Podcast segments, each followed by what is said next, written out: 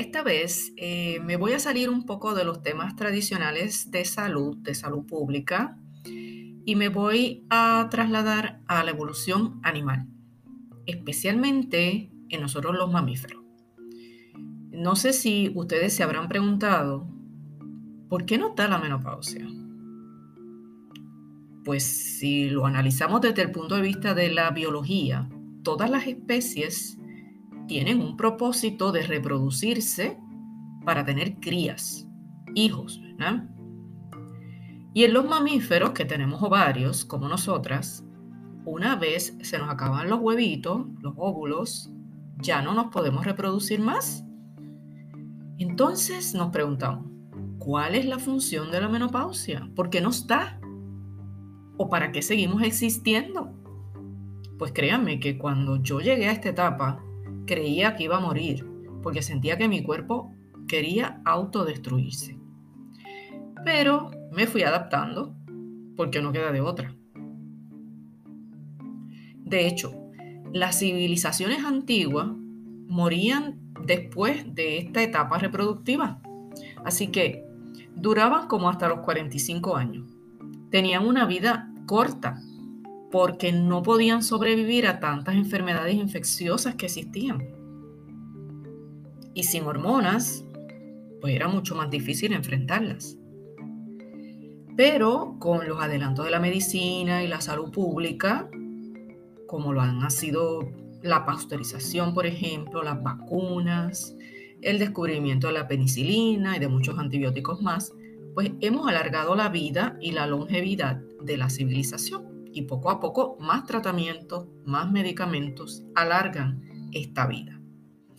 Entonces, sepan que la menopausia no es un evento común en todos los mamíferos con ovarios. Es más, son contados con la mano los mamíferos que tienen ovarios y que atraviesan por esta gran etapa llamada menopausia. Además de nosotras las mujeres, eh, se ha documentado que al menos hay cuatro especies más que pasan por esta etapa. Y esas son las ballenas orcas o mal llamadas ballenas asesinas, que by the way no son ballenas reales porque ellas tienen dientes y son de la misma familia que los delfines. Así también las ballenas piloto y más recientemente los científicos que observan estos grupos en su ambiente natural nos han dejado saber que las belugas, la que es totalmente blanca, y los narvales, que tienen un distintivo en el macho, que pues tiene como un colmillo gigante al frente, que también le llaman unicornio marino. Pues todas estas especies han entrado a la fila de los mamíferos menopáusicos o posmenopáusicos, como diría yo. Eso eleva a cinco especies bastante documentadas. Hay otras que todavía están en estudio. Todas estas especies eh, compartimos una esperanza de vida relativamente larga después de nuestra vida reproductiva. Podemos vivir hasta 30, 40, hasta 50 años más. La explicación a por qué seguimos vivas, y me río, después de que acabamos con nuestra función principal de la naturaleza, es que hemos estado evolucionando para ejercer otra función. En todas estas especies que mencioné, las madres viven normalmente en espacios compartidos con sus hijas, especialmente en las especies que, que no son las especies humanas, las cuales al perder esa capacidad de reproducirse usan su tiempo y energía para criar la descendencia de sus hijas, ya que les brindan más probabilidades para sobrevivir en un ambiente acuático, en este caso de las especies marinas, y eso lo podemos extrapolar a la raza humana también. De hecho, hay una hipótesis que se llama la hipótesis de la abuela, que fue desarrollada por Kristen Hawkes. Ella es una antropóloga de la Universidad de Utah explica que las abuelas, eh, en esta hipótesis, no compiten por los recursos vitales, como lo es el alimento de sus crías. Así que esta es como una buena razón evolutiva para explicar la estrategia de la menopausia. En esta hipótesis, una mujer posmenopáusica ayuda a que los hijos de sus hijos prosperen, o sea, los nietos.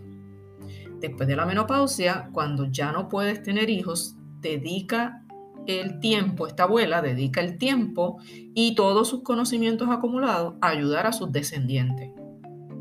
La antropóloga también explica que ella apuesta por la evolución de esa mayor longevidad que existe en el linaje debido a lo que conoce como o a lo que reconoce como los efectos de la abuela.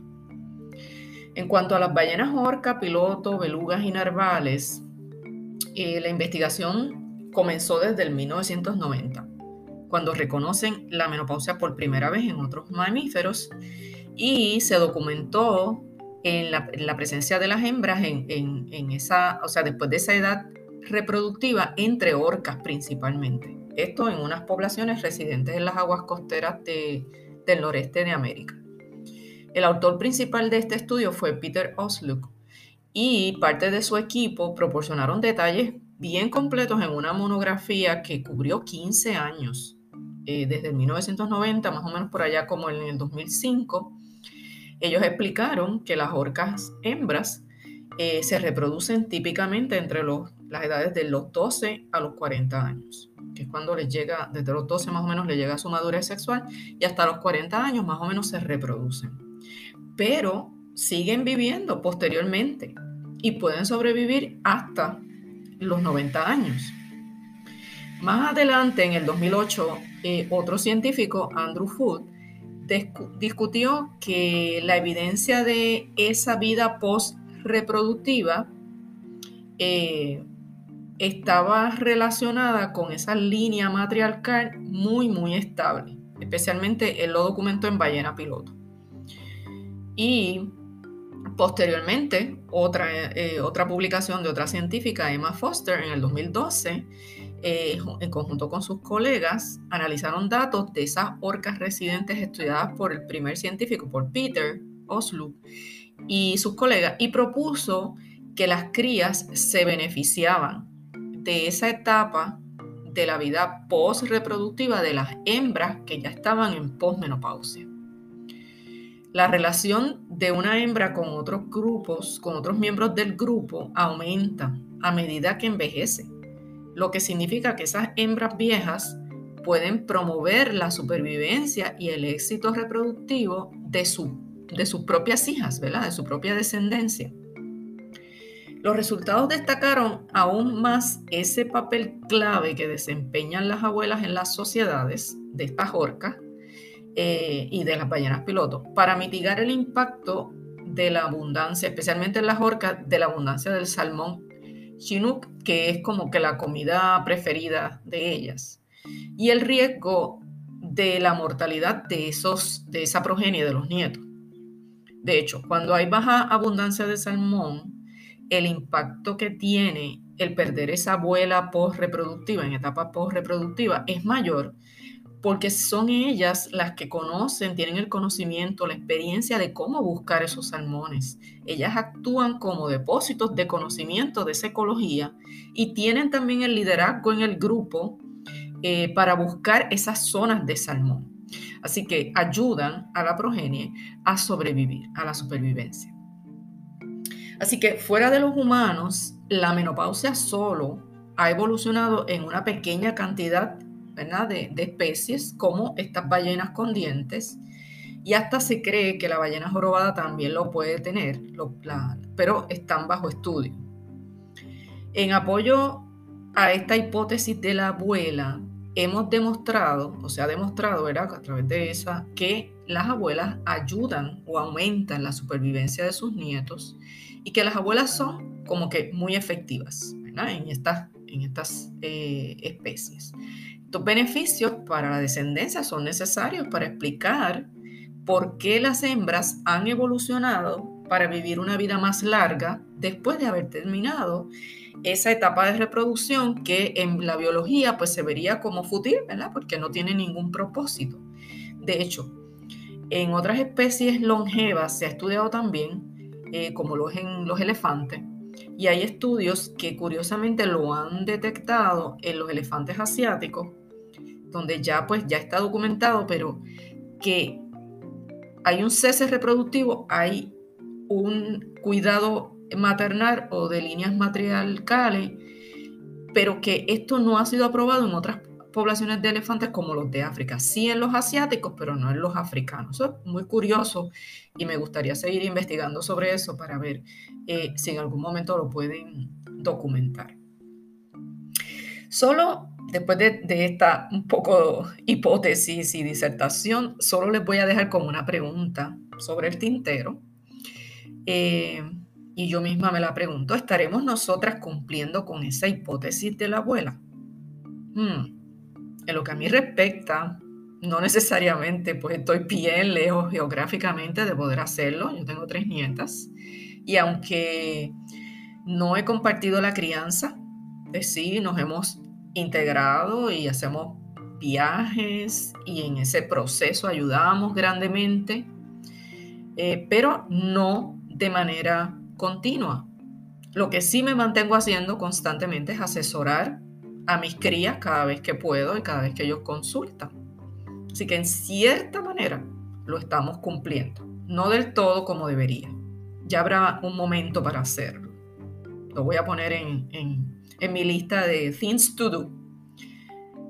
Ya está aquí este podcast. Soy la doctora María Calixta, profesora, epidemióloga, neurocoach, embajadora de la menopausia, como autora del libro de Meno Odiosa a Menodiosa. Te espero en la próxima eh, semana con un tema parecido. Chao.